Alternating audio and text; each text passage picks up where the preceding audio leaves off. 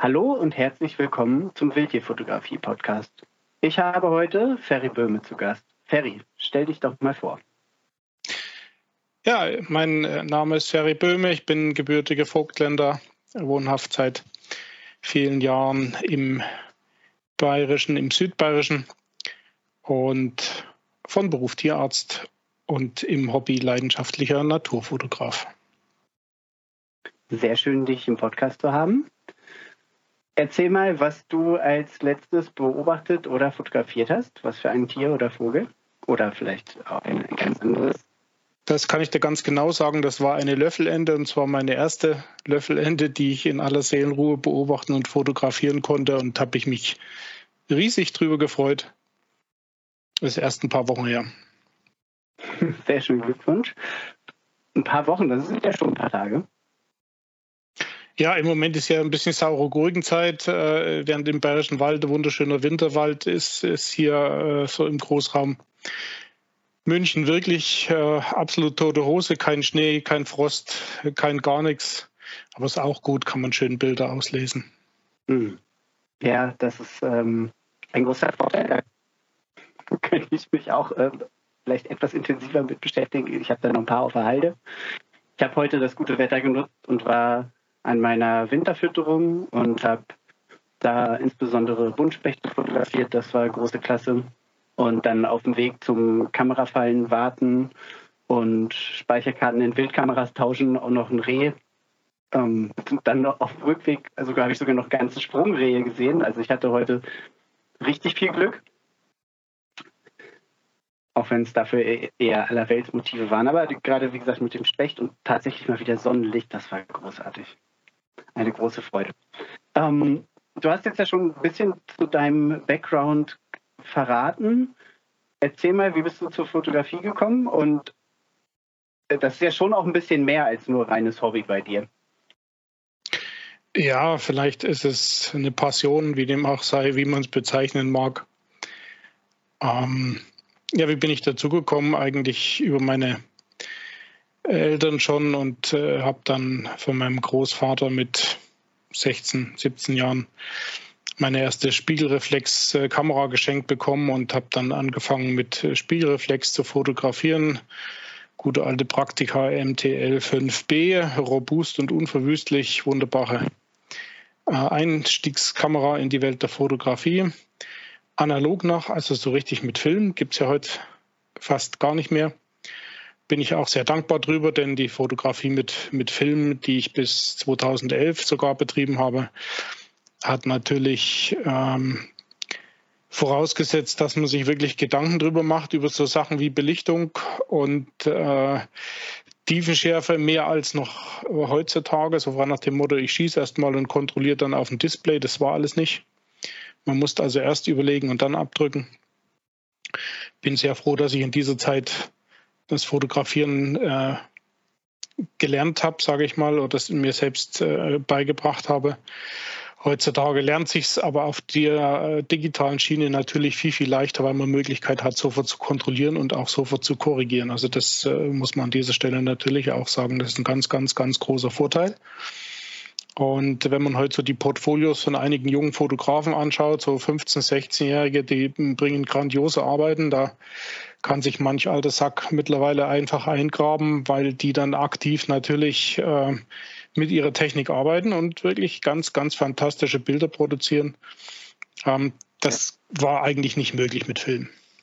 Ja, ja, und das ist ja sogar noch steiler geworden jetzt mit den spiegellosen Kameras, weil da direkt ja im Sucher schon zu sehen ist, was hinterher das fertige Bild ist. Und da ist ja quasi, also ist ja noch leichter, kreativ auch zu arbeiten. Und weil der Schritt halt wegfällt, irgendwie, dass man im Zweifel noch die Belichtungskorrektur falsch eingestellt hat oder eben die Tiefenschärfe nicht so ist, wie man sich das wünscht. Und auch, ich glaube, die Lernkurve bei den, gerade bei den jungen Fotografen, das ist was, was ich auch festgestellt habe. Also das Gleiche, was du festgestellt hast, dass die einfach ganz früh schon extrem gut sind, weil einfach ähm, natürlich durch YouTube, durch Social Media einfach super viel Wissen super schnell verfügbar ist auch die Inspiration wahnsinnig groß ist. das ist echt ja, großartig. Also es ist eine, eine große, große Freude. Ja, aber nichtsdestotrotz äh, setzt keine Technik der Welt das Auge und das Hirn. das, ja, genau, am Ende macht der Fotograf das Bild und außerdem wäre dann doch diese Kleinigkeit halt, dass ja auch noch dann die Natur mitspielen muss. Beziehungsweise das ist dann ja auch noch eine zusätzliche Lernkurve einfach. Wie finde ich irgendwie meine Motive und wie kann ich sie auch so ablichten, irgendwie, dass ich sie nicht störe und dann die Bilder halt bekomme, die ich mir wünsche und nicht nur die berühmten Buttshots, wegfliegende oder weglaufende Tiere von hinten dann halt. Ne? Um, ja, genau, aber auch da gibt es ja viel zu lernen. Du bist Tierarzt, hat dir das auch geholfen in deiner Fotografie? Ähm, ja, das ist die, die, die Leidenschaft eigentlich für die, für die Natur, für die Tiere, die damit gekoppelt ist. Und ansonsten äh, ist das, ja, wie gesagt, einfach mein, mein Beruf und das andere ist das Hobby, ist die Passion. Mhm. Ja. Ja, sehr gut. Ähm, du hast ja, deshalb habe ich auch gesagt, äh, es ist vielleicht doch schon ein bisschen mehr als Hobby, schon auch die ein oder andere Veröffentlichung in Buchform. Also konkret drei ähm, Bücher. Ähm, ich bin über die, die Reihenfolge der ähm, Veröffentlichungen äh, gerade unsicher, aber ich würde jetzt anfangen mal mit dem ähm, äh, Verborgene Wildnis Bayern, weil das ja quasi sozusagen lokal ist und dann können wir von da und sozusagen öffnen. Ähm, wie bist du dazu gekommen zu der Veröffentlichung? Ähm, mich hat der Verlag angefragt, der J. Berg Verlag hier aus München und hat angefragt, ob wir dieses Projekt äh, Verborgene Wildnis Bayern gemeinsam angehen. Äh, ich war am Anfang sehr skeptisch, weil es doch schon sehr, sehr viel Buchmaterial und Bildmaterial natürlich gibt über Bayern, aus Bayern. Ähm, ich sage jetzt mal Steinbock, Gams und Auerhahn und Wolbertinger. Aber genau das ist es eben dann nicht geworden und sollte es auch nicht werden. Das heißt, das Konzept war eigentlich ähm, ein, ein ganz anderes und äh, das hat anscheinend auch überzeugt und hat funktioniert. Wir haben also verschiedene Lebensräume einfach von den Parks über Kiesgruben, Flüsse, Bäche, äh, uns diese unterschiedlichen Lebensräume, Wald äh, einfach vorgenommen und äh, haben uns die Wildnis, sowohl die Pflanzen als auch die Tiere in diesen Bereichen angeschaut, die eigentlich dem aufmerksamen Naturliebhaber oder Betrachter auf seinen Touren durch die Natur ja, fast vor die Füße fallen können oder die er auch sieht.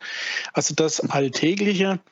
Und das Schöne daran ist, dass man dann natürlich die Möglichkeit hat, das eigentlich das Besondere im Alltäglichen mal näher zu beleuchten und auch aus einem ganz anderen Sichtwinkel zu zeigen. Und ähm, da spielt dann das Thema Achtsamkeit eine ganz große Rolle. Also sich auch mal bewusst machen, äh, die, die, die Details, das gemeinhin so schnell mal als profan bezeichnete in unserer Umgebung, wie viel Schönheit steckt da drin, wie viel äh, Wunder äh, steckt da drin. Und das haben wir dann eben zu einem Buch verarbeitet mit sehr, sehr kurzen informativen Texten. Also der Schwerpunkt liegt wirklich auf dem auf den Bildern, auf dem Eintauchen in diese Bilderwelt und da war dann immer noch hilfreich. Äh, ich habe zu verschiedenen Bildsituationen auch noch ein, ein paar passende Zitate äh, rausgesucht und ich denke, der Mix ist uns ganz gut gelungen, ein, ein Buch zu machen über das Besondere im, im Alltäglichen und das macht es eben einfach anders. Ja. Ja, und vor allen Dingen ja, regt ja auch dazu an, eben vor der eigenen Haustür auch Richtig. nach Bildmaterial zu suchen. Genau. Und auch ist damit ja auch für Nicht-Fotografen genau. interessant. Und das, das ja sonst die Krankheit von so Bildbänden häufig ist, dass eben auch nur für Fotografen oder eben ja sehr ja, eingefleischte genau. Fotografie sind. Ja, schön.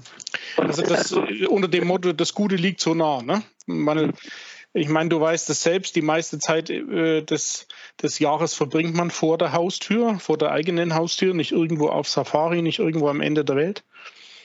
Und äh, genau da das zu beleuchten und auch mal bewusst wahrzunehmen, was uns geschenkt wird, was, was wir wirklich haben. Ähm, und was es auch zu schützen gilt, das ist eigentlich ja, der, der Hintergrund und die, und die Basis dieser, dieser äh, Veröffentlichung dieses Buches. Mhm. Ja, sehr schön. Und auch jetzt ähm, ja, in der Corona-Zeit, die jetzt ja zum Glück langsam ein Ende gefunden hat, natürlich auch großartig gewesen, bestimmt gute Inspiration für den einen oder anderen.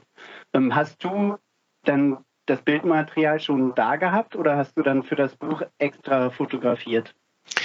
Ähm, das Bildmaterial war eigentlich zum, ja, ich, ich würde mal sagen, 99,8 Prozent war das vorhanden. Mhm. Ähm, funktioniert natürlich nicht, das äh, in einem Jahr zusammenzutragen, also das Bildmaterial aus 10 Jahren, 15 Jahren, ähm, weil man eben doch die meiste Zeit zu Hause ist und zu Hause fotografiert und vor der Haustür fotografiert. Eines meiner äh, Projekte ist eben die, die Abend, das Abenteuer Wildnis Heimat, ähm, wo ich auch einen, großen Vortrag draus gemacht habe, mit dem ich auch unterwegs bin. Und äh, da geht es genau um diese Dinge, um die Wildnis, um die Natur in unserer Heimat und vor der Haustür.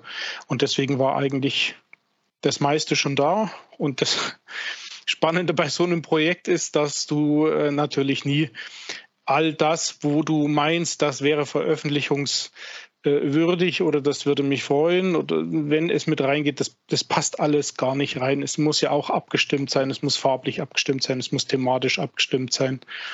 Und dann hast du logischerweise auch während dieses Prozesses, also so ein Buch, die Arbeit an einem Buch dauert ungefähr immer so, muss man rechnen, in ein Jahr, äh, wenn man so will. Also das Zusammentragen, das Schreiben, das äh, Recherchieren, das Layouten etc.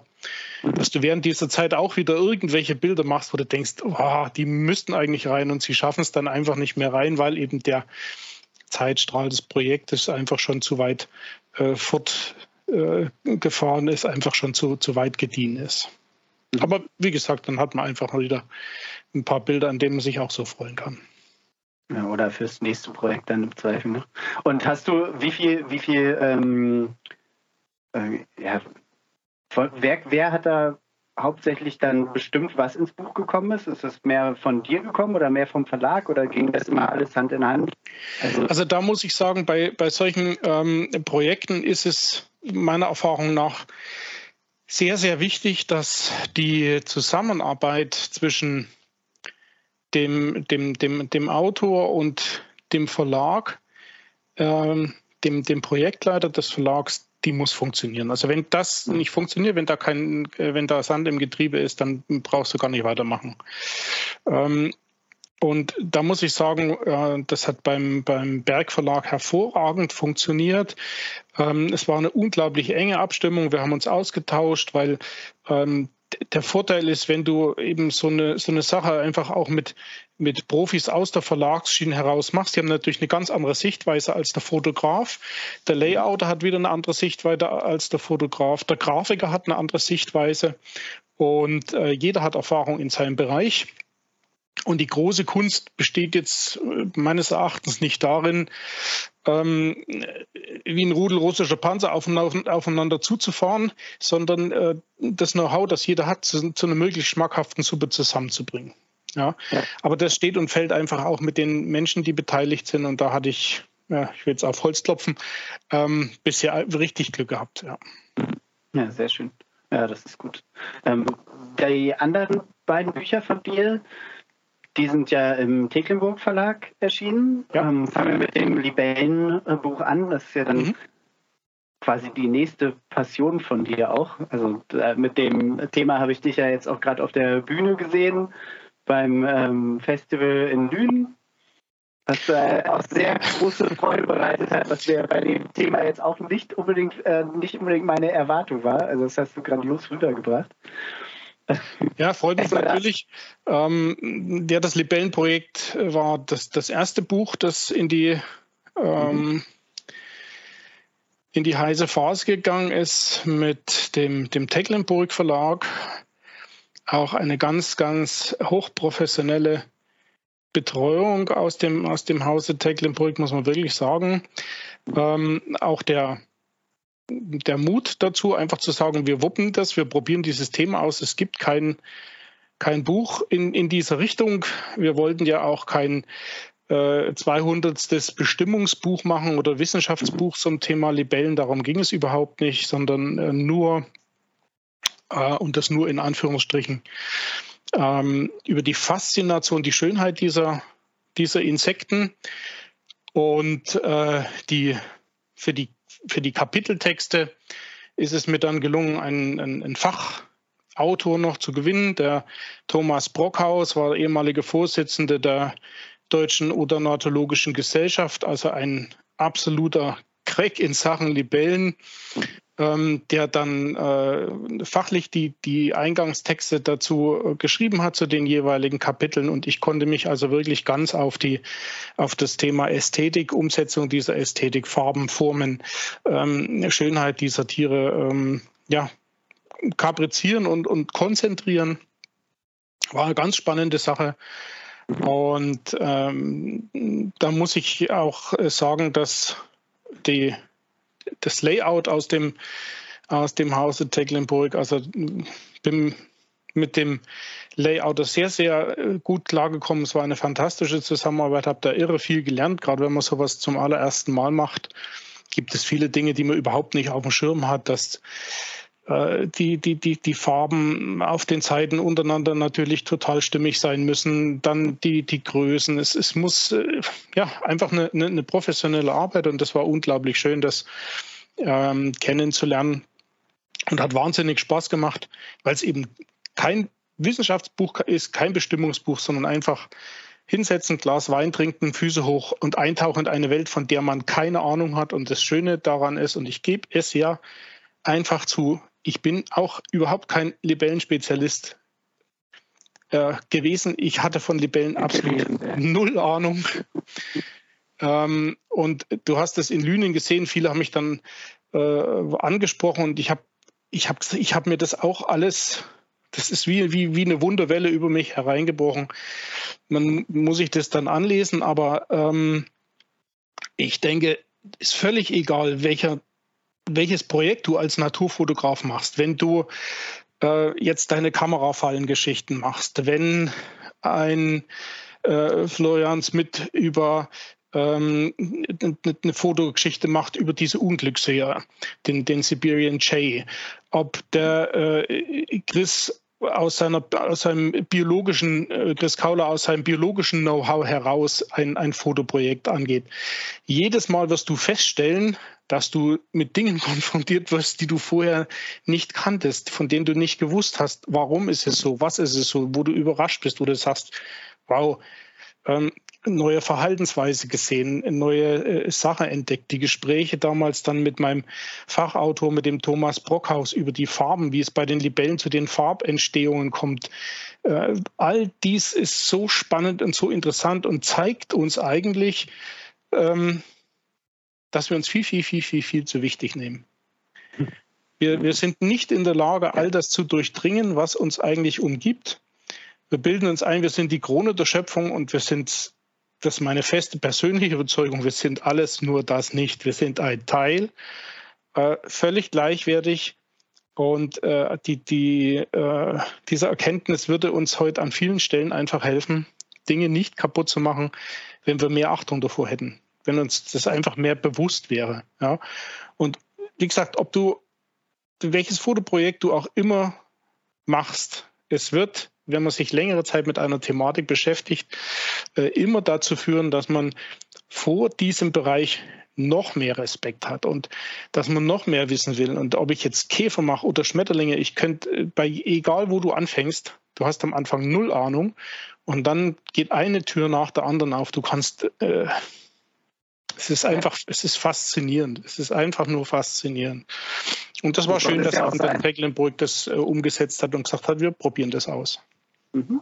Ja, ich glaube, das kann ja auch nur funktionieren, wenn man halt diese Faszination dann auch erlebt für sich und das schafft, da einzutauchen. Wenn man nichts Neues dazu lernt mehr, dann macht es ja auch keinen Spaß mehr. Also dann geht die Freude ja auch verloren. Und aber hast du vorher, du hast ja wahrscheinlich vorher schon ein gewisses Quellenportfolio auch gehabt.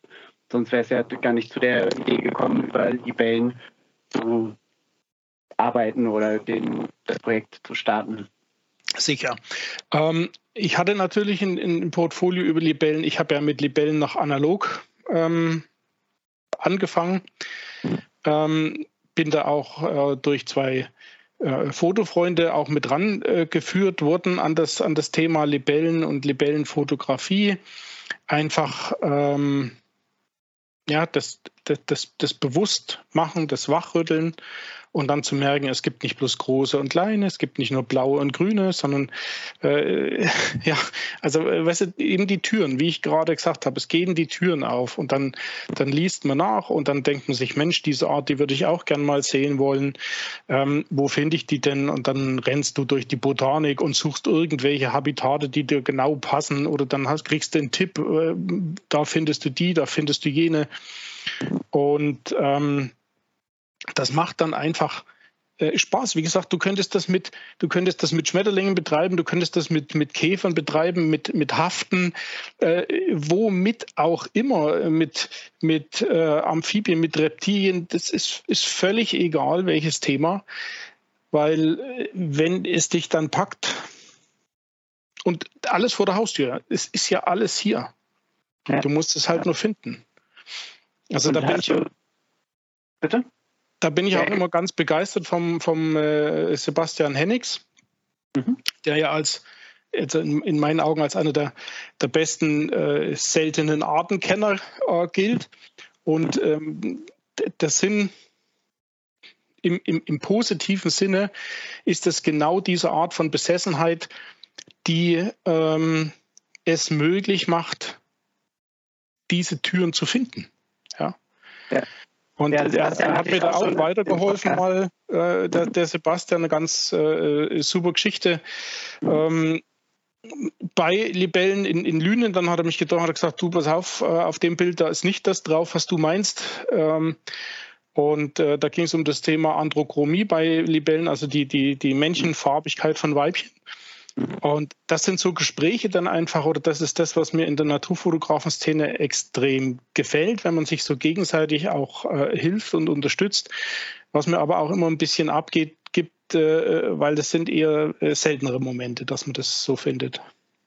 Ja, ja, das ist wohl leider so. Ja. Häufig äh, dreht es ja dann doch auch viel um Technik und ähm, ich, tatsächlich glaube ich, äh, dass sich die das ein bisschen gewandelt hat, dass oft schon mh, sag ich mal, der Austausch oder irgendwie der, die Zusammenarbeit auch von Fotografen schon auch zugenommen hat. Ähm, natürlich gibt es irgendwie auch mal eine gewisse Konkurrenz.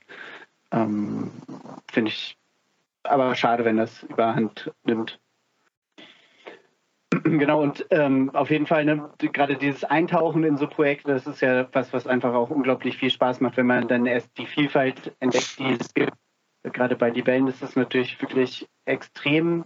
Ähm, und auch eben dann darüber auch erst durch dieses Eintauchen ja dann auch erst feststellt, welche Verhaltensweisen gibt es irgendwie, welche ähm, weiß nicht, also die jetzt über die, die Standards äh, hinausgehen oder dann halt auch irgendwie vielleicht ähm, ja manchmal auch über die Fotografie Dinge belegen kann, die auch irgendwie der Fachwelt vielleicht noch nicht mal bekannt waren. Oder gibt es ja immer wieder richtig schöne Geschichten.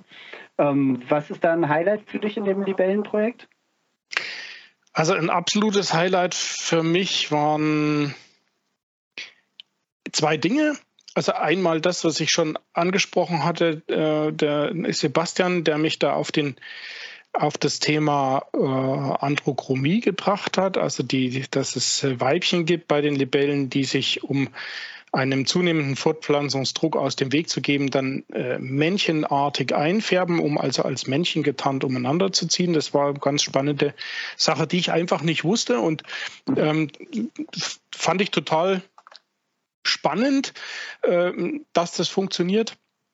Habe dann auch ein hervorragendes Buch noch entdeckt aufgrund einer Empfehlung vom Museumsdirektor hier im äh, Museum Mensch und Natur, von Michael Apel in, in München, der als äh, Biologe gesagt hat, wir, wir machen eine Sonderausstellung zum Thema Libellen.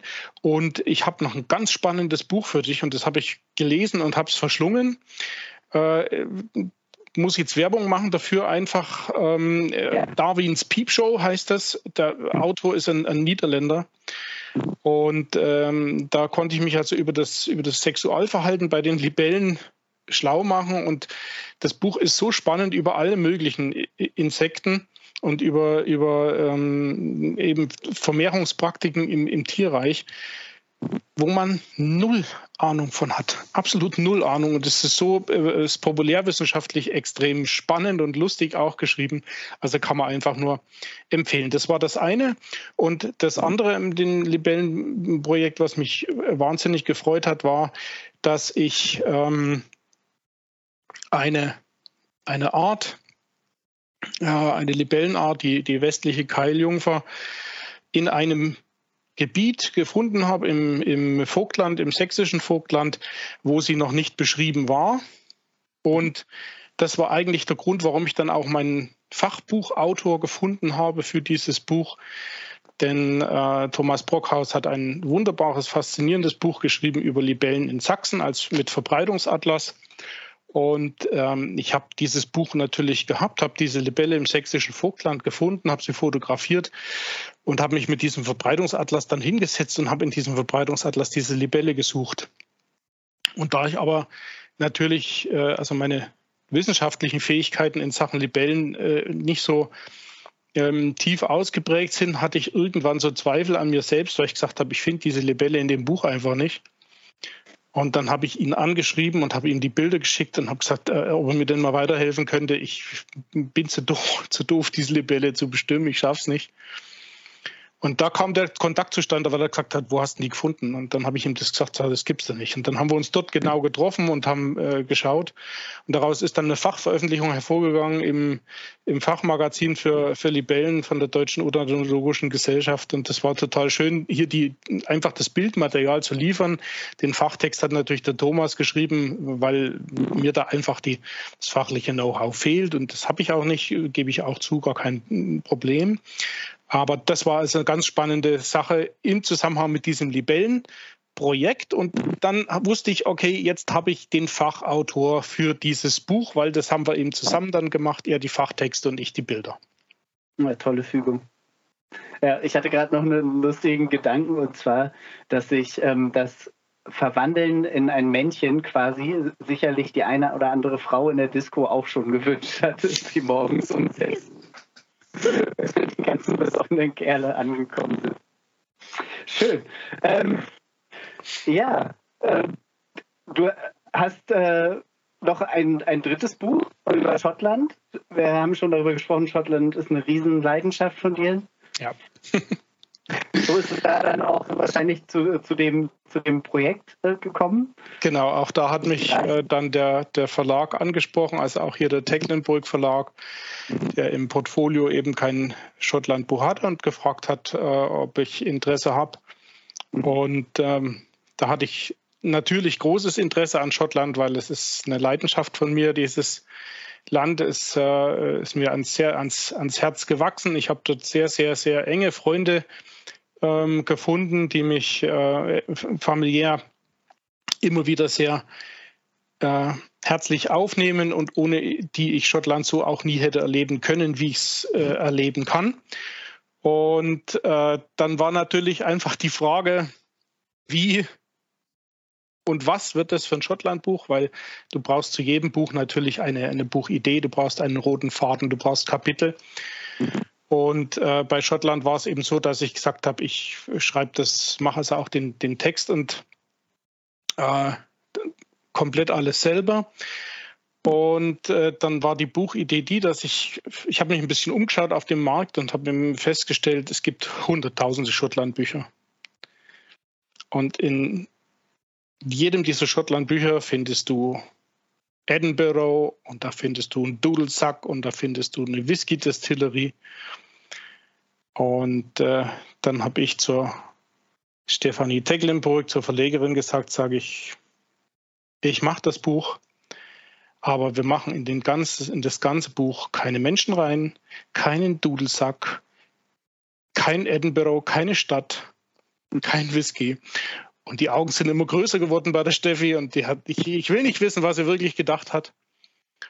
Und ich sage, wir machen ein Buch über die Wildnis Schottlands, über die Schönheit, über die Naturschönheiten, über die, die Landschaften und die Tiere dieser Region, dieses Landes. Und zwar einfach auch ab von den touristischen ausgetretenen Pfaden. Klar, natürlich die Highlights, bestimmte Highlights kommen mit rein, aber eben einfach auch diese, diese Ruhe, diese Weite, diese Schönheit, diese Wildnis dieses Landes mit abzubilden. Und dann hat sie ein Stück überlegt, dann hat sie gesagt, na, wie schaut's aus? Könntest du wenigstens ein paar alte Ruinen mit reinmachen? Sag ich, na ja, Schlossruinen und Schottland, das ist ein Deal, das kriegen wir mit rein, das passt auch. Ja, und dann hat sie wieder gesagt, wir, wir, wir machen es, wir probieren das aus. Wir, äh, genauso war es dann auch. Ich hatte denselben Layouter, Gott sei Dank wieder. Und dann haben wir versucht, ein Buch zu machen über Schottland, Abenteuer Wildnis. Und ich bin total äh, froh drum, dass wir es haben so machen können mit all diesen Dingen. Also ohne die, die, die, die Städte, ohne den ganzen, äh, das ganze touristische Gedödel drumherum, einfach nur Naturschönheiten. Vier Kapitel gemacht über die Lowlands, die Highlands, den Far, the Far North, also den, den nördlichen Teil quasi der Highlands, der sich aber so ein bisschen separiert und über das äh, Thema Inseln, also diese vier Kapitel. Und äh, ja, ich hoffe, dass äh, viele einfach den, viele Schottlands-Fans sich da auch wiederfinden, das wiederfinden, was sie mit Schottland einfach verbinden, eben diese, diese Ruhe, diese Weite, diese Wildheit. Und ich sage mal, das ist ein Herbstbuch, ein Herbst- und Winterbuch. Okay. Kannst du nämlich genial auf die Couch setzen, wenn so richtiges Schiedwetter ist. Ordentlichen, genialen Whisky und dann in diesem Buch blättern. Und ich sag dir, wenn du das fünfte oder sechste Dram hinter hast, dann hörst du echt den Wind durch die Ruinen pfeifen, das Meer rauschen. Es ist multimedial quasi. Hm. Das ähm, hätte ich wahrscheinlich schon nach dem ersten Whisky. ähm, da bin ich nicht so trinkfest. Ähm, ja, wie viele Reisen hast du unternommen für, für das Buch? Ich, ich glaube, ich kann es dir so genau gar nicht mehr sagen. Also ich bin ähm, mindestens achtmal für das Buch in Schottland gewesen oder ich war mindestens achtmal in Schottland äh, zu allen Jahreszeiten. Äh, mittlerweile ist es schon mehr. Ich zähle auch gar nicht mehr. Ich bin also teilweise auch mehrmals pro Jahr zu unterschiedlichen Jahreszeiten dann nach Schottland gefahren, ähm, um auch diese, diese schönen ähm, diese, diese Unterschiede einfach wiederzugeben. Schottland im Winter ist, äh, im Hochwinter ist fantastisch. Äh, stellt einen aber natürlich vor das eine oder andere Problem. Also wer mit dem Mietwagen unterwegs sein will im Winter, ist dringend davon abzuraten. Du kriegst in ganz Schottland keinen Mietwagen mit Winterreifen. Ne? Also oh. das, weil nur in den Highlands bräuchtest du Winterreifen. Das heißt, die Autovermieter sitzen meistens außerhalb der Highlands, vermieten keine Autos mit Winterreifen. Also wer im Winter nach Schottland geht, eigenes Auto mit der Fähre von Amsterdam aus nach Newcastle, äh, Winterreifen drauf, Schneeketten hinten rein und dann funktioniert das. Das ist überhaupt kein Problem. Aber das sind eben so äh, verschiedene verschiedene Geschichten, äh, wo man dann einfach sagt, auch wenn man auf die auf die Orkney-Inseln, auf die oder noch mehr auf die auf die Shetlands, also ganz hoch in den Norden geht, das sind Regionen, die sind touristisch, Gott sei Dank, nicht so erschlossen, weil dort auch keiner mit einem großen Reisebus in der Gegend umeinander gurkt, äh, Gott sei Dank. Aber das sind einfach Ecken, für die man sich dann die Zeit nehmen muss. Also einfach mal zu sagen, ich mache jetzt in drei Wochen Schottland und dabei alle 800 Inseln auch noch nebenbei mit, das wird schief gehen. Ja, kann ich mir vorstellen. Wie, wie bist du denn meistens unterwegs gewesen? Also offensichtlich, oder hast du den Fehler mit dem Mietwagen anfangs gemacht einmal, ich hab, dass du das weißt? ich habe den Fehler mit, mit Mietwagen in Schottland mehrmals gemacht am Anfang. Also ich bin immer geflogen und äh, habe dann einen Mietwagen gehabt, habe aber die meiste Zeit eben immer im, im Auto geschlafen, also mit, mit äh, Luftmatratze mhm. im Auto. War alles sehr ähm, gemütlich und übersichtlich. Mhm. Ähm, davon habe ich mich dann ziemlich schnell gelöst, insbesondere weil es auch mit den Mietwagenfirmen nicht immer ganz so einfach ist in, in Schottland und ähm, bin dann aufs eigene Auto umgestiegen, also mit einem ähm, Caddy, habe mich den hinten drin ein bisschen ausgebaut. Da hatte ich dann richtig äh, schon ausreichend Platz auch zum, zum Schlafen und für die ganze Ausrüstung. Und muss heute jetzt äh, sagen, die beste Entscheidung war, mit dem eigenen Auto nach Schottland zu gehen. Es gibt sehr, sehr viele ähm, Leute, die mich dann fragen, sagen, Mensch, hm, bist im Linksverkehr und hast jetzt dann ein linksgesteuertes Auto, ist das ist doch, habe ich ja Panik oder habe ich Bedenken? Die hatte ich auch, ganz ehrlich. Und äh, ich kann jetzt sagen, es gibt keine bessere Entscheidung, als mit einem linksgesteuerten Auto in Schottland auf der linken Seite zu fahren. Es hängt einfach damit zusammen, dass du je weiter du in den, in den Norden kommst in Schottland, desto enger werden die Straßen. Ähm, auch auf den Inseln draußen meistens alles dann nur noch einspurig mit, mit Ausweichtaschen. Und der große Vorteil des linksgesteuerten Autos ist der, dass du hervorragend den linken Straßenrand im Auge haben kannst. Das heißt, so ein großes, mhm. so, ein, so einen großen Übergang zwischen Straßenrand und äh, der übrigen Landschaft wie bei uns gibt es dort nicht. Das heißt, da hört die Straße einfach mal auf oder es befindet sich ein großer Gully, der ist mal 20 Zentimeter tiefer gesetzt oder der schaut auch mal mit seinem Stahlecken 20 Zentimeter über den Boden raus. Und wenn du den nicht siehst, hast du ein Problem. Mhm. Und deswegen fährt sich also links gesteuert hervorragend. Du kannst genau abmessen, wo fahre ich lang, wo muss ich ausweichen.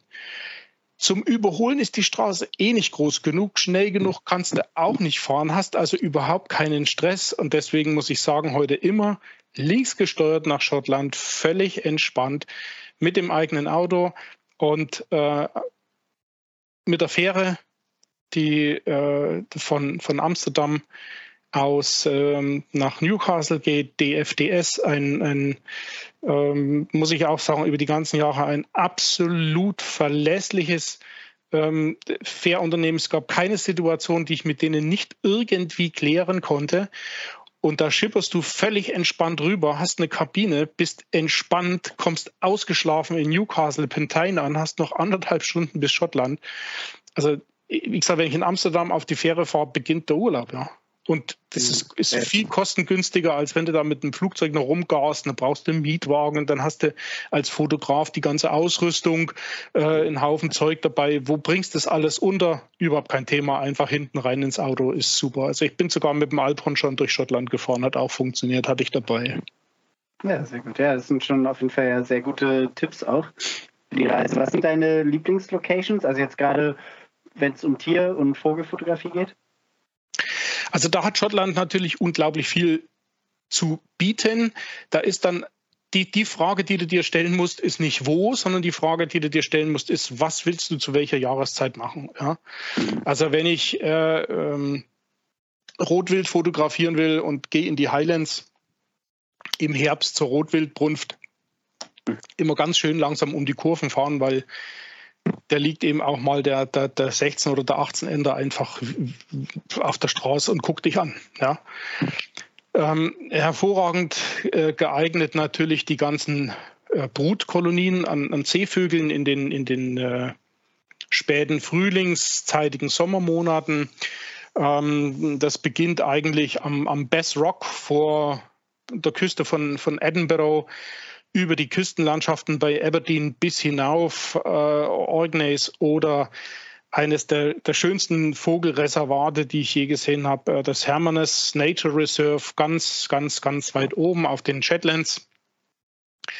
Ähm, auch da ist es Gott sei Dank so, du musst dort zu Fuß rauslaufen. Ja? Und okay. das reduziert natürlich den Besucherdruck, weil ja viele noch Füße haben, aber nicht mehr gehen. Und äh, das ist dann einfach eine Geschichte, wo ich dann sage, wenn ich da früh rausgehe und ich setze mich hin in so ein, an so eine Kolonie und kann die Vögel beobachten, kann schauen, ist einfach traumhaft. Ja, Schottland ist auch das, das ähm, die, die, oder Schottland hat die höchste Population an äh, europäischem Fischotter. Auch der ist dort in, in Schottland wunderbar zu beobachten, denn der große Vorteil ist, dass die, die Fischotter in äh, Schottland einen extrem gut gedeckten Tisch vorfinden. Die ernähren sich dort sehr, sehr viel von Meeresgetier, also von, von Schalentieren und von Fischen. Das heißt, das Nahrungsangebot ist weitaus größer als im Süßwasser. Der Fischotter ist ja, also braucht zwingend Süßwasser. Ohne Süßwasser kann er nicht leben. Er muss sich auch das äh, Salz aus dem Fell immer auswaschen. Er braucht auch äh, Süßwasser zum Trinken. Aber über diese Streams, über diese Bäche, die also zum Meer hin abfließen, gehen die Otter aus ihren Höhlen dann auch in die in diese Buchten hinein und haben dort einen riesigen gedeckten Tisch. Das heißt, gerade auf den, auf den Shetlands zum Beispiel ist es also möglich, dass die, die männlichen Otter, die sogenannten Dog Otters, die alten Männchen, bis zu einem Drittel größer werden als hier bei uns. Also da, die, wenn du das erste Mal siehst, denkst du, was haben die für komische Seehunde, die da rumschwimmen, bis du merkst, das ist ein Fischotter, gigantisch. Und äh, wenn man sich da einfach richtig verhält, dann kann man hier einzigartige Begegnungen mit diesen wunderschönen Tieren haben. Fischotter sind sehr, sehr empfindlich, was Störungen anbetrifft. Also man muss genau wissen, wie man sich zu verhalten hat. Aber äh, wenn das alles passt, dann kann man die also total super beobachten und dann sind die extrem verspielt. Also es ist einfach wirklich faszinierend. Insoweit, es wird in Schottland, denke ich, nie langweilig, wenn man sich einfach die Zeit nimmt und wenn man die Geduld hat. Ja. Es ist natürlich schwer, das dann alles in Buch äh, zu fassen, sozusagen, wenn es so viele Highlights gibt. Ja. ja. Bist du zufrieden? Ist dir das gut gelungen? Also ich ganz persönlich bin, bin sehr zufrieden damit. Ähm, es ist ja immer die Frage, wie nimmt der, der, der, der Kunde auch auf, der das, der das Buch äh, liest, der, das, äh, der sich da drin natürlich auch wiederfinden muss. Wie nimmt es der Schottland Begeisterte an? Wie nimmt es derjenige an, der von Schottland bisher nichts äh, wusste, der gesagt hat, hm, wollte ich schon immer oder wie schaut es denn da aus? Also da gibt's, es gibt ja eine ganze Sparte an, an äh, Ziel Personen von, von mir selbst aus bis eben zu demjenigen, der mit Schottland noch gar nichts zu tun hat.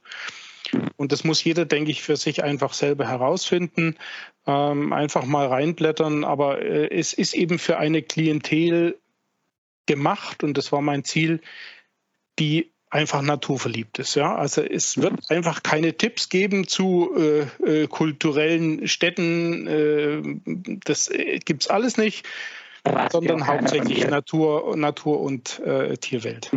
Ja, ja, sehr gut. Ja, ja ich denke mal, das ist ja für die Zuhörer, Zuhörerinnen auch äh, das Relevanteste an der Stelle. Insofern genau richtig. Um, Nochmal ein kleiner Schritt zurück. Ich glaube, das hatte ich gar nicht gefragt. Wie ist der Kontakt zum Tecklenburg Verlag entstanden? Bist du da auf die zugekommen mit dem ersten Buch schon? Oder und auch für das zweite, da, da hattest du gesagt, dass die auf dich dann zugekommen sind, aber die, der ursprüngliche Kontakt, wie ist der entstanden? Uh, wie ist der entstanden? Eigentlich über viele Jahre. Ich habe ich hab mal, das ist schon Ur, das muss noch zu DIA-Zeiten gewesen sein, auch mal einen Artikel geschrieben für die Naturfoto über Naturfotografie in Neuseeland. Und ähm, ich habe die ähm, Verlegefamilie, den, den Senior auch noch äh, gekannt und ähm, die Familie Tecklenburg hier in Fürstenfeldbruck immer äh, jedes Jahr auch getroffen. Also man hat sich einfach gekannt ähm, aus der, aus der Fotografen-Szene äh, heraus. Ich denke, das Entscheidende daran ist immer, ähm, äh, wenn man Verlagsarbeit machen möchte, dass man sich einfach vorher ein bisschen umschaut und sagt, welchen, zu welchem Verlag passt auch das, das Portfolio, das ich habe. Und mhm. natürlich, äh, und das ist auch verständlich, nutzt es äh, nichts, wenn, äh, wenn du einem Verlag äh, einfach Bilder hinknallst und sagst, friss Vogel oder stirb. Also dann was soll der Verlag damit? Es gibt Bilder gibt es genug, aber du musst du musst äh, eine Story dazu haben, du musst eine Überlegung haben, äh, Kapitel, du brauchst einen roten Faden. Man muss sich auch Gedanken darüber machen. Ähm, ist überhaupt Bedarf auf dem, auf dem Buchmarkt natürlich da für so, ein, für so ein Projekt? Also das bedarf einer ganzen, ganzen, ganzen Reihe an Überlegungen, an die man, und da geht es jedem so, der das noch nie gemacht hat, an die man einfach am Anfang auch nicht denkt. Ja. Mhm. Ja, kann ich mir vorstellen. Also es ist zunehmend auch schwieriger ähm, geworden.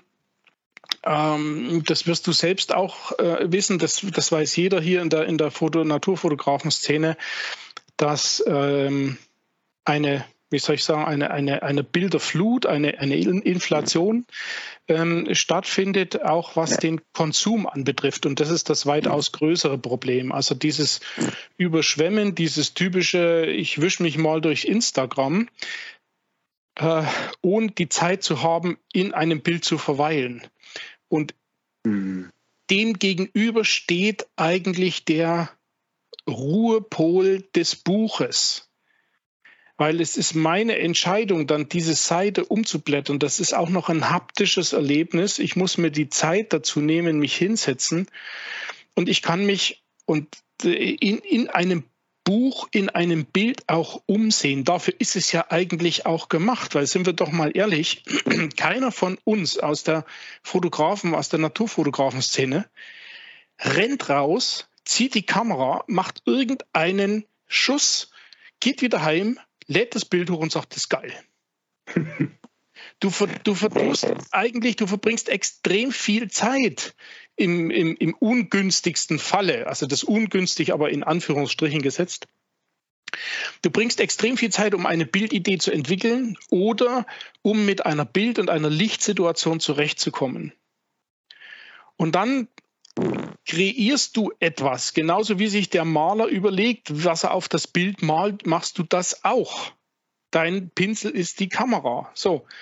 Und dieses Produkt, ähm, das du, das du bringst, das deine Sichtweisen generiert. Ich, ich habe mal versucht, das in einen in einen, äh, ein, ein, eine Phrase zu bringen, indem ich gesagt habe, also die, die, die Fotografie ist die Kunst, eine dreidimensionale Realität in eine zweidimensionale Emotion zu verwandeln.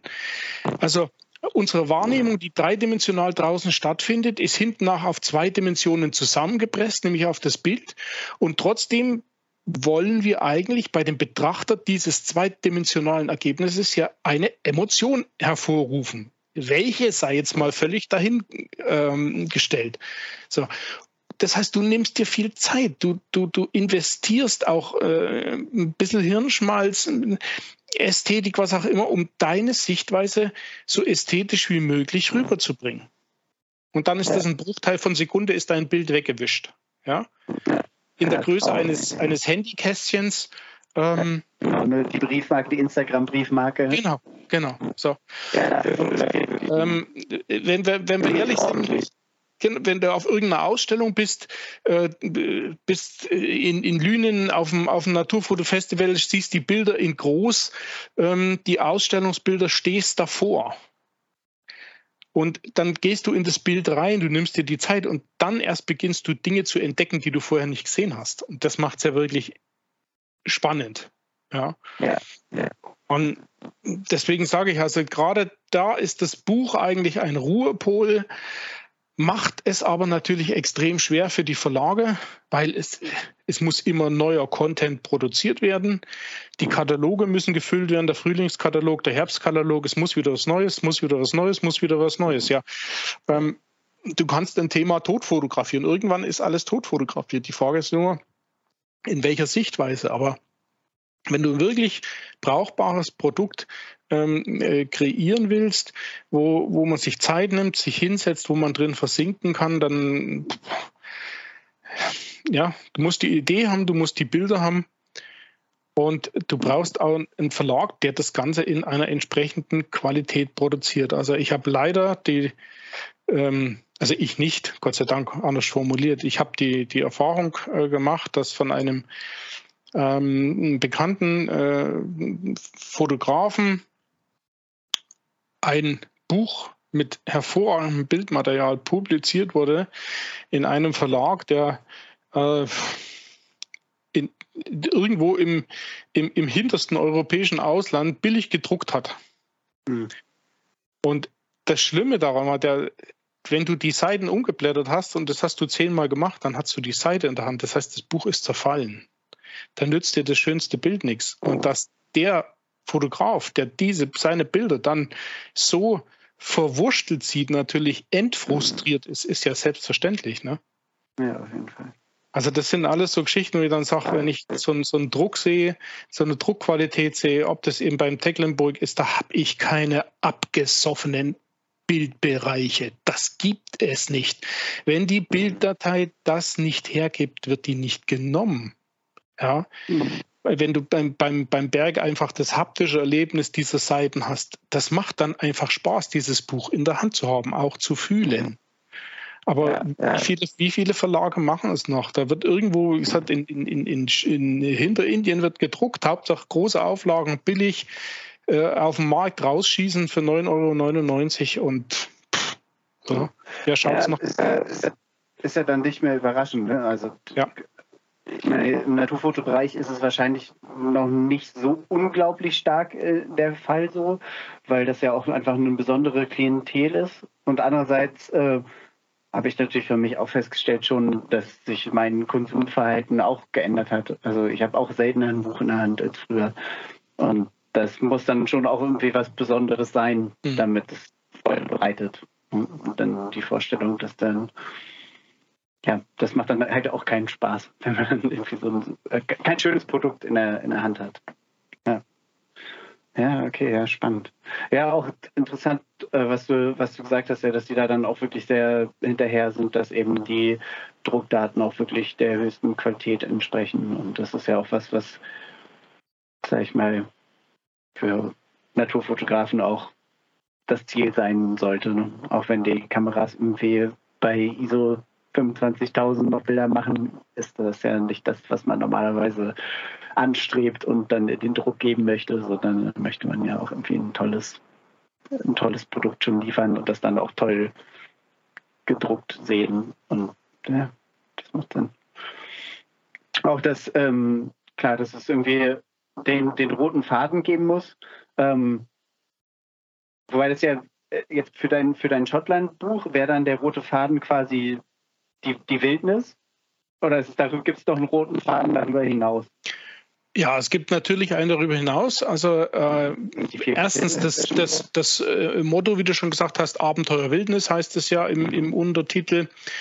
Ähm, und äh, dann musst du ja eine, eine, eine sinnhafte Kapitelfindung auch betreiben, die sich ja an an der Realität äh, orientieren sollte. Und da hat sich mir dann einfach diese Einteilung in diese unterschiedlichen Regionen ähm, angeboten, da die ja auch äh, geologisch äh, sehr, sehr unterschiedlich sind und auch was eben die, die Landschaften anbetrifft. Und so habe ich dann im Laufe der Zeit Schottland auch kennengelernt, dass ich äh, versuche, mir bestimmte Gebiete, bestimmte äh, Landschaftsbereiche einfach für eine Reise herauszupicken und zu sagen, ich gehe jetzt mal nur, bin jetzt mal nur auf den Inseln unterwegs.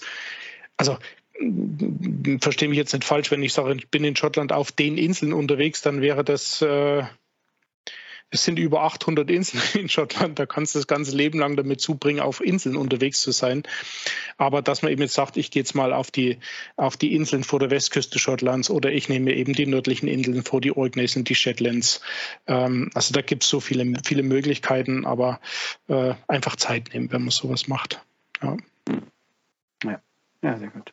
Ja, da sind wir jetzt auch schon relativ viel ins Detail äh, gegangen. Das, ähm, da würde ich jetzt das Thema Bücher auf jeden Fall mal abschließen und äh, jetzt, ähm, weil du es ganz kurz noch äh, erwähnt hattest, du hattest auch für, für die ähm, Naturfoto den Artikel geschrieben. Schreibst du noch ähm, für die Fotozeitschriften auch oder? Ja, das ist, das ist ähm, ab und an, je nachdem, wer äh, Bedarf hat und wer was, wer was möchte, dann ähm, schreibe ich da auch mal Artikel zu bestimmten Themen einfach für, für Fotozeitschriften oder äh, habe auch fürs Waldmagazin geschrieben schon. Das ist äh, unterschiedlich, aber wenn man mal eine spannende Fotostrecke hat zu einem bestimmten Thema, ähm, für, die, für die Natur habe ich auch schon geschrieben. Ähm, ich sage, es sind sehr häufig dann ähm, Kombinationen, also entweder für, für Naturzeitschriften mit dem Schwerpunkt ähm, bestimmtes, bestimmtes Thema, bestimmte Strecke einfach zu zeigen oder auch für, für fotografische Medien, wenn es eben darum geht, einfach mal zu zeigen, wie fotografiere ich denn am besten Libellen, welche Möglichkeiten gibt es denn oder wie widme ich mich einem anderen Thema, Landschaftsfotografie oder was auch immer. Da gibt es so viele Sujets und, und da kann man sich richtig ähm, kann man sich richtig reinknien. Und du hast ja vor uns auch schon gesagt, heute die jungen Fotografen, die natürlich ein, unglaubliche, ein unglaubliches Know-how zur Verfügung haben. Im Sinne, wenn du richtig recherchierst, findest du überall was, ob im YouTube oder wo auch immer.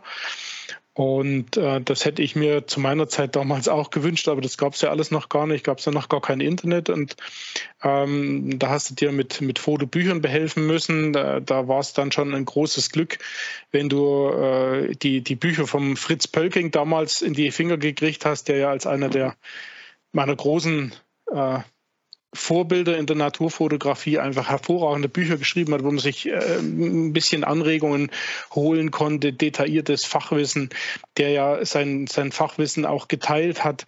Also dem bin ich heute noch unglaublich dankbar. Und äh, heutzutage alles online, ja. Mhm. Ja, da ist der Bedarf dann natürlich auch nicht mehr so groß nach solchen, ja. solchen Artikeln oder ja, ja. Ähm, äh, Büchern, die oder Zeitschriften, die dann irgendwie ähm, auch die Anleitungen sozusagen zum Fotografieren liefern. Ja. Mhm. Beziehungsweise die sind dann ja auch relativ schnell überholt, einfach im Vergleich mhm. zu den digitalen Medien. Ne? Ja.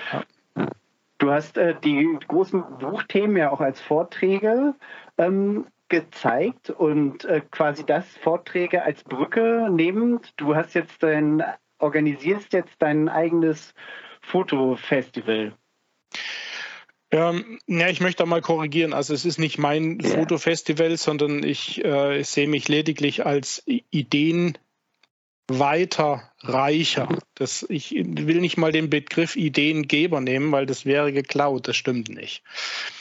Ähm, und zwar inspiriert worden bin ich durch eine Veranstaltung äh, vom Willi Rolfes, der in Stapelfeld vor zehn Jahren die Stapelfelder Naturfototage aus der Taufe gehoben hat. Eine Veranstaltung, die mir unglaublich gut gefällt, was den, die, die Aufmachung anbetrifft ähm, weil es kein äh, Riesenfestival ist, äh, wo es auch einige Top-Festivals in, in Deutschland gibt, also große Veranstaltungsfestivals mit, mit riesigen Hallen, wo hunderte Leute reinpassen, äh, zehntausende Leute am Wochenende vorbeikommen, 100 ähm, Aussteller dort sind aus allen Ecken und Enden der Welt. Das ist die, die, die eine ähm, Kategorie und dann äh, hatte ich das große Glück und da bin ich noch heute sehr dankbar, eine Einladung eben zu bekommen als Referent auf die Stapelfelder Naturfototage vom Willi. Mhm. Und ähm, der hat was ganz anderes gemacht. Der hat gesagt, äh, wir, wir, wir machen mal Fotofamilie. Also äh, hat also einen überschaubaren Kreis von, sagen wir mal, 200, äh, 250 Teilnehmern für ein Wochenende, äh, für ein komplettes Wochenende in seinem äh, Tagungshaus versammelt und ähm, packt sich da die Referenten dazu und dann sind die Teilnehmer und die Referenten die ganze Zeit des Festivals und die Aussteller, die, die, wenigen qualitativ hochwertigen Aussteller, alle zusammen ein ganzes Wochenende lang und man kann sich wunderbar austauschen. Es ist völlig stressfrei. Ähm, es gibt hervorragende Vorträge. Es gibt eine super Ausstellung, Vernissage. Es gibt, es ist bis hin zur, zur Logistik, also zum, zum, zum guten Essen, zum, zum Wohlfühlen, zum Dortsitzen, zum Kaffee trinken, bis hin zum Bett, zum Schlafen. Es ist alles aus einer Hand.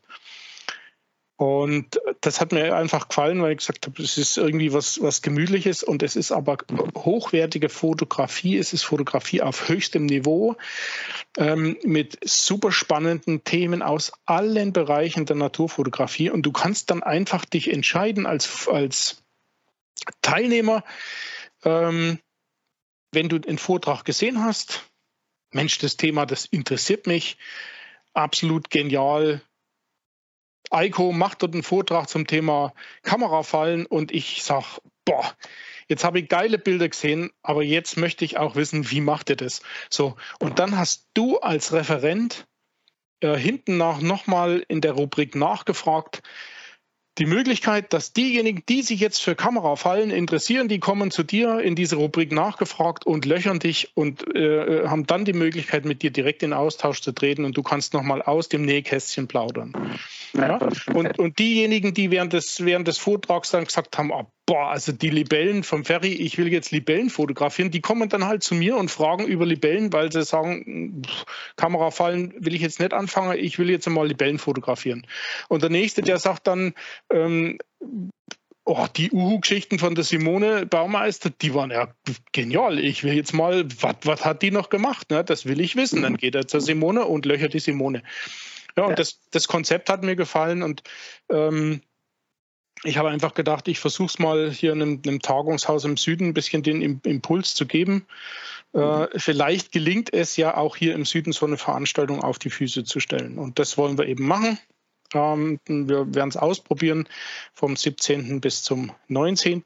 März diesen Jahres im äh, Fichtelgebirge im EBZ in Bad Alexandersbad. Da war ja schon auch die Mitgliederversammlung der GDT, der Gesellschaft für Naturfotografie. Ähm, ein wunderschönes Tagungshaus mit einem äh, super Ambiente und da werden wir versuchen, so ein Konzept mal zum, zum Laufen zu bringen. Und das Programm steht, es ist alles fertig und jetzt sind wir schon gespannt, äh, ob es funktioniert. Aller Anfang ist schwer, ist klar, weil was der Bauer nicht kennt, das frisst er nicht. Wenn man nicht Bescheid weiß, dass sowas ist, gehst auch nicht hin, kannst ja auch nicht. Aber deswegen äh, bin ich dir auch dankbar, dass ich es jetzt einfach ansprechen kann für unser Projekt, die, dieses Naturfoto, diese Alexandersbader Naturfototage. Und äh, ja, wir schauen mal, was es so wird. Wir haben ganz, ganz große ähm, äh, Top-Leute aus der Naturfotografie als Referenten dabei. Unsere Hebamme haben wir eingeladen, der Willi Rolfes, der hat sich nämlich bereit erklärt und hat gesagt, ich helfe euch dabei, das Ding aus der Taufe zu heben. Bin ihm unglaublich dankbar für sein Know-how. Und der macht natürlich auch einen Vortrag, ist ein, ein hervorragender Naturfotograf, der ist auch dabei. Dann äh, als äh, Vortragshighlight einer der, der großen Vorbilder für mich, vortragenden großen Vorbilder für mich, der Dieter Klogowski, äh, der in meinen Augen renommierteste Himalaya-Fotograf, den wir haben in Deutschland, hat auch für viele Fernsehsender Reportagen gemacht und äh, über Jahrzehnte, über 40 Jahre im Himalaya unterwegs Reportagen, einzigartige Reportagen auf die Füße gestellt. Auch der kommt vorbei mit einem fantastischen Vortrag mhm. über Nepal und zu, zu ganz vielen Themen. Also der Sebastian Hennigs kommt und macht einen Vortrag, äh, explosives Erbe über die Naturschönheiten auf Truppenübungsplätzen. Wir haben einen Vortrag von ähm, der Renate und Michael Morasch zu heimischen Orchideen. Ist der, der Christian Morawitz kommt und stellt uns die Lausitz vor. Äh, der Stefan Fürnrohr ist dabei und äh, nimmt uns mit nach Grönland. Also wir haben einfach ein ganz äh, buntes Programm versucht auf die Beine zu stellen. Äh, ich, wie gesagt, ich bin total gespannt. Der, der Florian Fraß macht dann eine, eine, Einführung in die Naturwelt des Fichtelgebirges. Ist ja auch eine äh, total schöne Mittelgebirgsregion. Äh, und ähm, bin auch sehr dankbar, dass es uns gelungen ist, den Chefredakteur einer der größten Fotofachzeitschriften in Deutschland zu ähm, akquirieren, der äh, Martin Breutmann, der gesagt hat, okay, ich komme, ich gehe das mal mit an. Und äh, der wird also einen Vortrag halten, auch zum Thema äh, Impulse für den Weg zum eigenen Buch. Also das, was wir jetzt quasi auch besch äh, beschrieben haben, aus Sicht eines Verlegers. Die, die mhm. Bilderperlen-Edition vom, vom Fotoforum Verlag ist ja auch ein hervorragendes, sind hervorragende Medien und da wird er einfach mal ein bisschen aus der aus der Sicht des Verlegers erzählen. Und all das in diesem Ambiente, all das mit Übernachtung, all das mit Abendbuffet, mit Sektempfang, mit Ausstellung. Wir haben eine äh, äh, traumhafte Ausstellung. Die Tabea Wahlenkamp ist dabei mit ihren Poetic Stripes. Äh, ich will da gar nicht. Ähm, ja, die, die Tabea hat ein ganz äh, spannendes, äh, ganz spannende Idee gehabt. Und zwar äh, basierend eigentlich auf einem, auf der, auf einer Idee von, von Niall Benvey, also einem der besten schotischen Naturfotografen, der ist mal dazu äh, übergegangen und hat aus seinen Bildern, die er aufgenommen hat, die einzelnen Farben herausgenommen und hat diese Farben in Form von Punkten oder in Form von Kästchen unter das Bild gesetzt mhm. und hat die von hell nach dunkel gereiht mhm. die wichtigsten Farben. Und es ist total spannend zu sehen, welche unterschiedlichen Farbnuancen sind in so einem Bild eigentlich vorhanden. Und die Tabea hat jetzt noch eins draufgesetzt.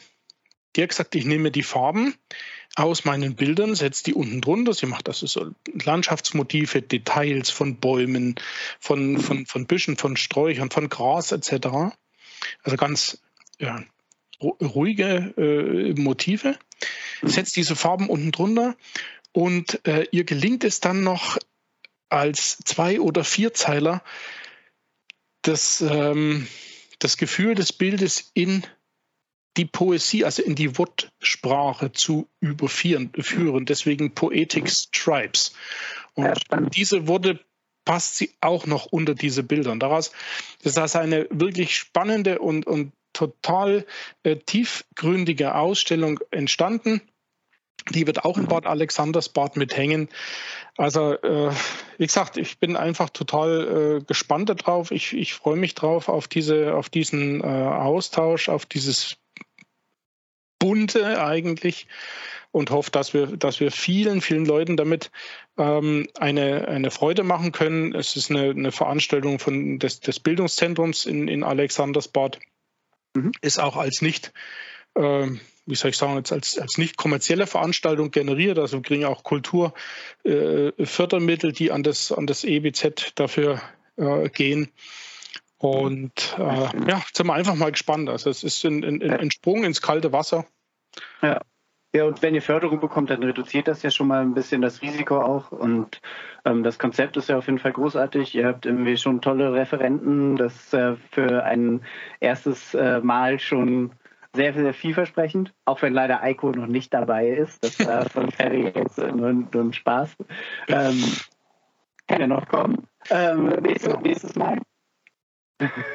blinkt, blinkt. Also wir, wir, suchen, wir suchen da natürlich immer ähm, äh, Referentinnen und Referenten. Wir haben als äh, Kooperationspartner für diese Veranstaltung auch die, die GDT gewinnen können, was äh, sehr schön ist, weil die GDT ja in, in Deutschland eigentlich für ähm, ja, auf jeden Fall jetzt mal auf den, für die Naturfotografie, ja. äh, für die Qualität in der Naturfotografie steht. Mhm. Und äh, weil wir einfach sagen, das muss äh, und es soll eigentlich das, das hohe Niveau, das qualitativ hohe Niveau mhm. der Bilder und der Naturvorträge äh, soll eben äh, GDT-Niveau haben. Deswegen ist es schön, dass die GDT mit als ähm, Kooperationspartner hier im, im Boot ist. Ja. Und ähm, vielleicht als kleiner, kleiner Tipp für, für alle, die sich dafür interessieren, wer auf der, auf der Webseite der, des EBZ Bad Alexandersbad surft, der wird auch merken, äh, für all jene, die dort im, äh, aus, der, aus der Nähe kommen, also aus der, aus der Umgegend kommen und sagen, ja, ich kann ja auch zu Hause schlafen, warum soll ich jetzt da im, im EBZ schlafen? Es gibt für alle Heimschläfer auch Sonderkonditionen. Also wer sich auf den Rest außer aufs Schlafen dorthin begeben will, der kann das auch. Da gibt es nochmal extra die, abzüglich der Übernachtungspreise. Da ist aber dann natürlich das ganze Essen, die Buffets sind auch dabei und auch der Sektempfang. Ja, sehr gut. Ja, das klingt schön. Ja, das ist auf jeden Fall richtig. Also mir gefällt das vor allen Dingen auch die Idee, das ja das Lernen, das hatten wir ja heute schon öfter als Thema, dass quasi das ja dann eben nicht nur auf das auf den Konsum der Bilder quasi reduziert ist, sondern eben auch eben ja für jeden irgendwie die die Möglichkeit ist, was darüber hinaus mitzunehmen. So, das ist, das ist auf jeden Fall was, was mich dann auf jeden Fall sehr reizt. Mit wie viel oder auf wie viele Gäste ist das jetzt erstmal ausgelegt? Also begrenzt ist es auf 100 oder wäre es auf 120 äh, Teilnehmer.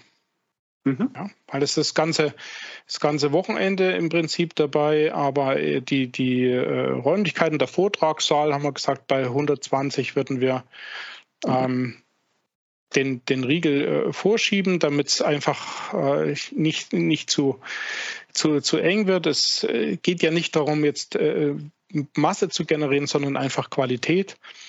Und ja, ich habe keine Ahnung, wie es wird. Ich weiß es nicht. Ich freue mich einfach drauf. Ich hoffe, dass es äh, äh, dass es angenommen wird, dass es einfach ähm, viele Gäste gibt, die bereit sind zu genießen, sich einfach mal das Wochenende dort fallen zu lassen, sich mal auch ähm, ja, ein bisschen verwöhnen zu lassen. Die, die Küche des EBZ ist fantastisch. Also man kann echt davon abraten, mit, äh, mit Diätgedanken ins EBZ zu gehen, ist keine gute Idee. Die kochen eine hervorragende fränkische Küche und ähm, ja, wir werden sehen, was daraus wird. Ich äh, freue mich drauf. Ich habe auch schon Referentenanfragen jetzt für die äh, Veranstaltung, wenn sie, wenn sie weitergehen sollte. Und äh, es wäre einfach eben schön, dort einen, einen ähm, Schmelztiegel zu schaffen äh, zum Austausch, wie du schon gesagt hast, zum Austausch, zum, für, für diejenigen, die Natur genießen wollen, für diejenigen, die diese, die, die, die Bilder machen, sich einfach zu treffen und äh, dort gemeinsam unter dem Motto die Naturfotografie zu, zu genießen. Und der, der Titel der Veranstaltung, Faszinierende Schöpfung, die Breite dieses Themas der Naturfotografie, die lässt sich da wunderbar eigentlich in diesen Schöpfungsgedanken einbinden. Ja. Ja, das klingt richtig gut. Ja, ich drücke euch die Daumen. Das, das klingt, äh, als hätte es sehr viel Potenzial für eine grandiose Veranstaltung. Schauen wir mal, ich hoffe es. ja, ja, unbedingt. Ähm, das nächste Thema, was ich noch auf der Liste für uns habe, ist, da haben wir neulich schon drüber gesprochen, Bildhonorare. Ähm, wir sind darauf ge gekommen. Ich hatte erzählt, dass ich eine Anfrage hatte von einer Fotozeitschrift, eines, die ich jetzt äh, nicht nennen möchte, ähm, und ähm, die gesagt haben, ja, sie möchten gerne irgendwie ein Interview mit mir machen, die möchten gerne ein Portfolio von mir drucken und, dann habe ich äh, sie gefragt, ja, schön, gerne, äh, können wir machen, ich bin interessiert. Ähm, wie wollen wir das machen und was ist, was ist sozusagen, was für ein, für ein äh, Budget habt ihr da? Dann kam sofort äh, die Antwort, ja, gibt es leider nicht. Wo ich dann gesagt habe, ja gut, dann verzichte ich da drauf. Ähm, und dann habe ich irgendwie mitgekriegt, ja, sie haben halt dann jemanden gefunden, der seine Bilder und seine Zeit da umsonst zur Verfügung stellt. Ähm, woraufhin wir in unserem Gespräch erstmal ähm, uns ausgiebig ähm, darüber ausgelassen haben, was für ein Ärgernis das doch ist. Irgendwie, was natürlich auch der angesprochenen, sich geänderten ähm, Konsumverhältnis irgendwie entspricht. Aber dennoch ist es natürlich so, dass jetzt irgendwie die Arbeit von uns Fotografen ja mitnichten irgendwie wertlos ist. Und dass es eine ganz schöne Unverschämtheit ist, dann irgendwie solche Anfragen zu ähm, stellen, insbesondere von einem Magazin, von Fotografen für Fotografen, so die im Prinzip dann ihre eigene Klientel austrocknen.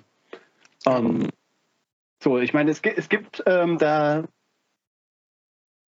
quasi, es gibt, ähm, was Bildhonorare angeht, natürlich äh, irgendwie auch sinnvolle ähm, Herangehensweisen. Äh, zum einen natürlich äh, für uns Fotografen. Es gibt, also ich habe die äh, MFM-Liste für sowas, für jeden, der irgendwie selber wissen möchte, was seine Bilder wert sind, wenn die in den Druck gehen, wenn die irgendwie an, äh, weiß ich nicht, irgendwie in Werbung oder wie auch immer irgendwie einen Platz finden sollen, kann man da reingehen, kann gucken, was für eine Auflage hatte ähm, das der Abnehmer, ähm, welche Größe, wird es auch online gezeigt und so weiter. Da kann man dann quasi eine Idee bekommen. Also die MFM-Liste ist vom Bundesverband professioneller Bildanbieter, wird die jedes Jahr rausgegeben.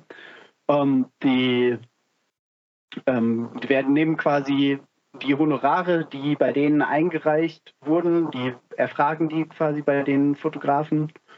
Und da ähm, kann man quasi dann ein Angebot dann draus generieren, was irgendwie ja, einen ganz guten Startwert sozusagen ja, gibt. Ähm, erzähl du doch nochmal, was sind, was sind deine Erfahrungen? Ja, ich habe dieselben Erfahrungen natürlich gemacht.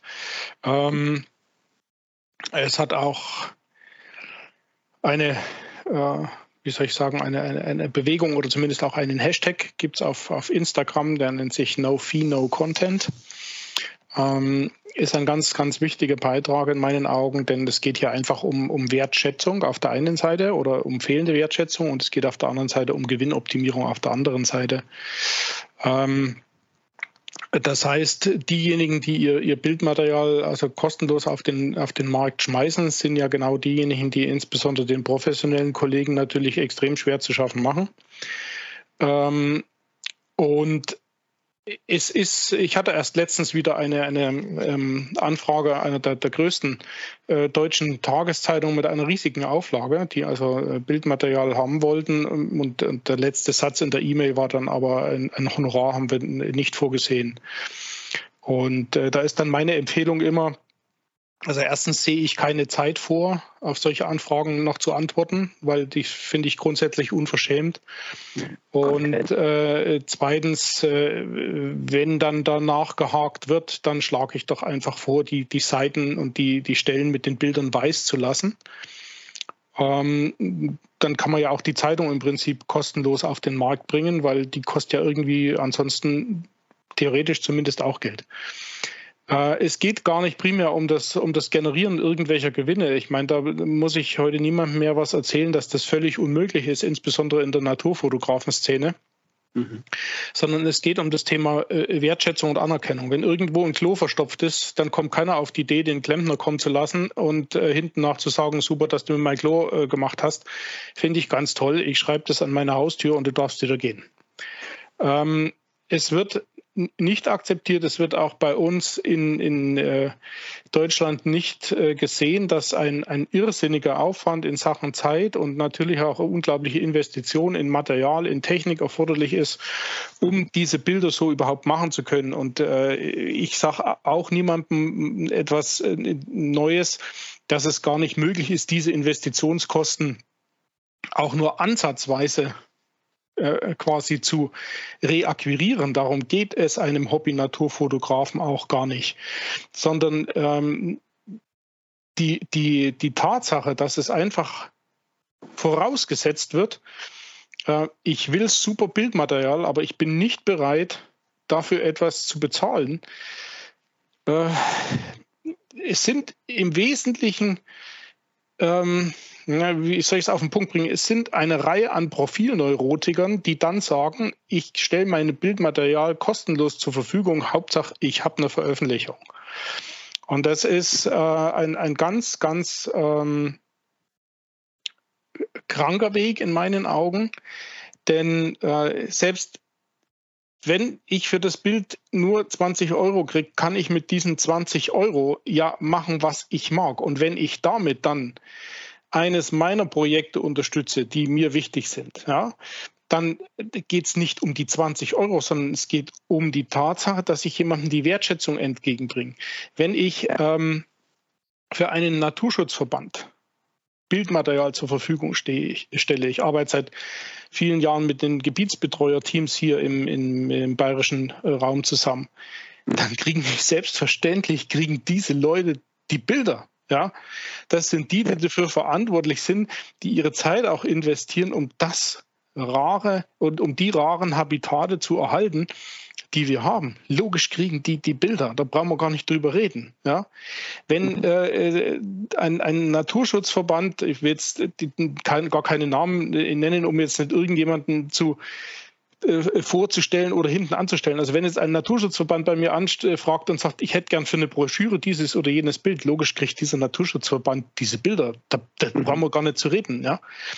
Aber genau diese Verbände, die eigentlich ja auch noch äh, auf äh, Freiwilligen oder auf die Investition ihrer Mitgliederbeiträge angewiesen sind, wenn die dann sagen, wir können dir zwar kein Bildhonorar zahlen, aber du erbringst für uns eine Leistung und die honorieren wir dann mit einer Spendenquittung. Wärst du damit einverstanden, dass dein Bild quasi als Spende äh, bei uns registriert wird?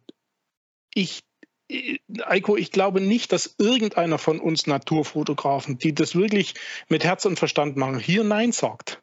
Ja?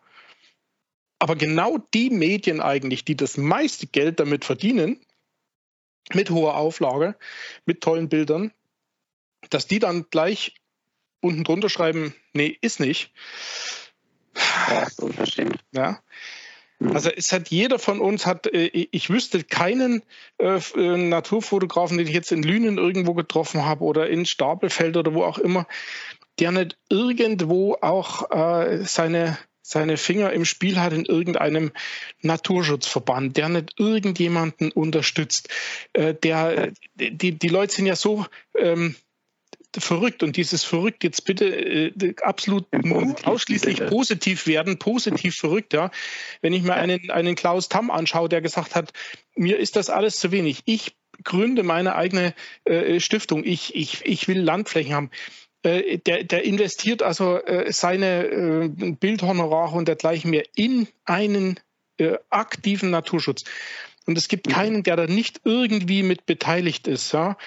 Ähm, äh, das, ich finde es einfach, es geht nicht und man darf sich es einfach nicht gefallen lassen. Und wer es sich gefallen lässt, der unterstützt im Prinzip genau die Falschen, nämlich die, die Gewinne aus den Bildern generieren, ähm, ohne etwas dafür zu tun, dass das erhalten bleibt, weswegen wir überhaupt unsere Bilder noch machen können. Das hast du sehr gut auf den Punkt gebracht. Da habe ich schon eigentlich gar nichts mehr weiter zu, zu sagen. Tatsächlich, der Klaus Tamm, der ist mir super. Ähm, ähm, das fällt mir dabei noch ein, äh, in Erinnerung geblieben, weil er der den kompletten Erlös aus seinem Kalender, den er verkauft hat, auch gespendet hat. Und das äh, fand ich auf jeden Fall natürlich ein großes Beispiel. Das ist jetzt natürlich auch ein Luxus, dass er sich das leisten kann, sage ich mal. Aber es ist halt auch ein super Beispiel. Also, ja, wirklich, wirklich schön. Ja, und ich glaube, es gibt ja auf der anderen Seite gibt es ja auch irgendwie einen ähm, anderen Trend, gerade im Bereich Conservation Photography. Das ist in Deutschland jetzt noch nicht so weit, aber fängt auch langsam an, ähm, dass da auch eben ja, Naturschutzfotografie gewertschätzt wird, äh, dass da auch irgendwie dann Fotografen losgeschickt werden, um Dokumentation zu machen, um tolle Geschichten aus der Natur zu, zu erzählen und das sind halt, die dann auch nicht mehr nur von den klassischen Magazinen, die auch nicht mehr so gut zahlen wie, wie früher, ähm, dann gedruckt wird. Ne? Also das ist ja zum Glück auch der Fall, dass es da auch einen gegenläufigen äh, Trend gibt, so, der natürlich aber auch, sag ich mal, nicht für alle Fotografen irgendwie dann gleich ähm, relevant ist. Ne? Ja, ja. Ja, sehr schön. Finde ich gut. Äh, ich glaube tatsächlich, ja doch, die eine, die eine Geschichte finde ich noch ähm, äh, erwähnenswert. Mein Freund, der Max Kiesberger, der hat für die ähm, FAZ einen ähm, bei denen ein Praktikum gemacht und der, was der da fotografiert hat für die, das ähm, ist sozusagen noch im Archiv und wenn die Bilder nochmal gedruckt werden, dann verdient er immer noch äh, damit. Also auch da gibt es irgendwie noch eine andere Strömung. Ähm, ist auch vielleicht erwähnenswert. Also es muss nicht so sein. Das finde ich äh, sehr schön, das zu hören. Ähm, ja, genau, auf der anderen Seite. Eben gerade dass die, die Wertschätzung da zu kurz kommt. Das ist wirklich sehr, sehr ja. Ähm, du hast. Also ich habe ich hab da ein, ein Beispiel, möchte ich da an der Stelle vielleicht noch nennen, wenn mhm. ähm, solche, ähm, es gibt ja viele Veranstalter, die auch Vortragsreihen veranstalten etc. pp. Und ich habe da also ähm, solche Verbände oder Vereine wie, wie Rotary, wie Lions Club etc. pp.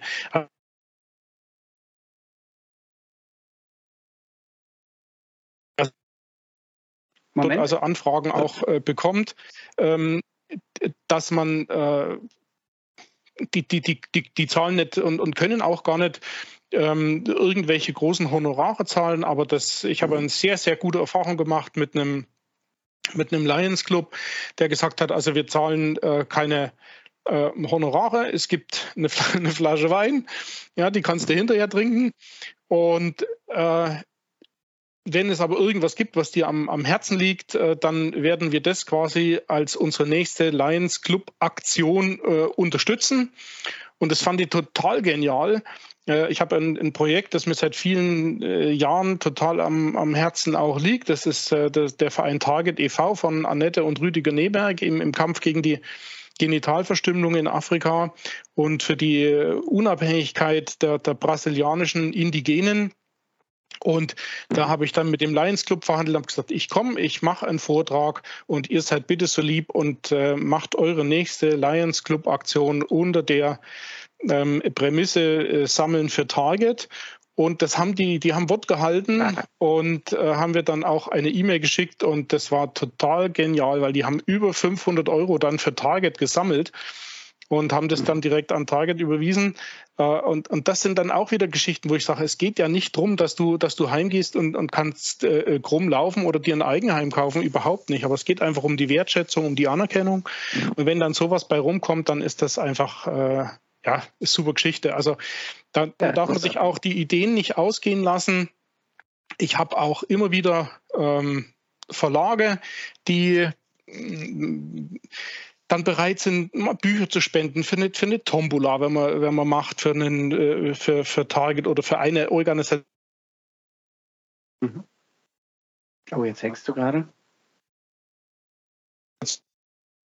nutzen. So, jetzt hat es leider gerade bei mir gehangen, die Übertragung. Kannst du das nochmal wiederholen, bitte? Also ab, ab äh, die, die, kreativen Ideen quasi wie äh, für, für Honorare. Genau, also man kann, äh, ich sag äh, oder habe als Beispiel auch genannt, es gibt eben Verlage, die dann bereit sind und sagen, wir spenden Bücher für, für Tombolas, für Wohltätigkeitszwecke, die dann zugunsten ähm, dieser Vereine gehen. Oder äh, ich habe auch den, den äh, der Tecklenburg zum Beispiel, Tecklenburg Verlag, der gesagt hat, wir nehmen ein Vorwort von Annette und Rüniger Neberg in eines unserer Bücher einfach von mit rein, um diese Organisation auch bekannt zu machen. Es gibt so viele Möglichkeiten, wie man ein ganz kleines bisschen äh, was bewegen kann. Und ich denke, dass in der Kreativität einfach keine Grenzen gesetzt. Da kann sich jeder auch was einfallen lassen und irgendwie ein bisschen was tun. Mhm. Ja, das ist eine super Idee. Sehr schön. Ja, danke für die Inspiration. Ja, damit ähm, können wir von meiner Seite, wenn du nicht noch irgendein Thema hast, so langsam zum Ende kommen. Ich habe noch so ein paar kurze Fragen, die ich sonst stellen würde. Gerne. Okay. Ähm, äh, erstmal, äh, äh, nee, okay, das könnte doch noch vielleicht ein bisschen länger dauern. Wer weiß. Äh, zukünftige Projekte ist die erste Frage.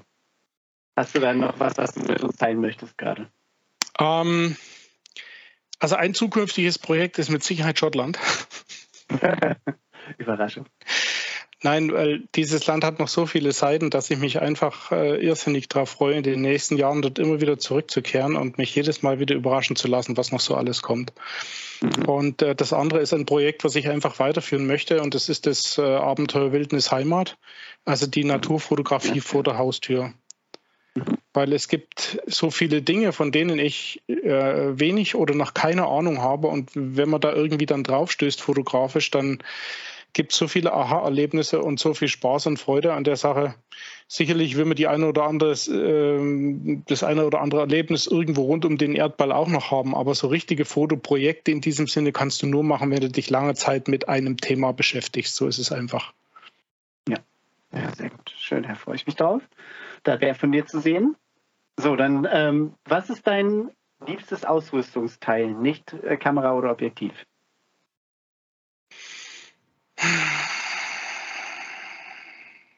Meine Fotoweste. Oh, das ist oldschool. okay. Ähm, hast du einen eigenen Bildstil? Das ist eine gute Frage beantworten müssen die andere. Also ich denke, es ist sicherlich eine Sache, die jeder Fotograf anstrebt, äh, wenn ein Betrachter ein Bild sieht und sagt, das sieht aus wie oder das könnte der und der gemacht haben. Und das ist ein ganz, ganz großer, äh, eine ganz, ganz große Auszeichnung. Aber die Frage beantworten müssen die Betrachter einfach. Ich, ich weiß es nicht. Vielleicht habe ich eine eigene Sichtweise in bestimmten Dingen, in anderen Sachen eigentlich nicht.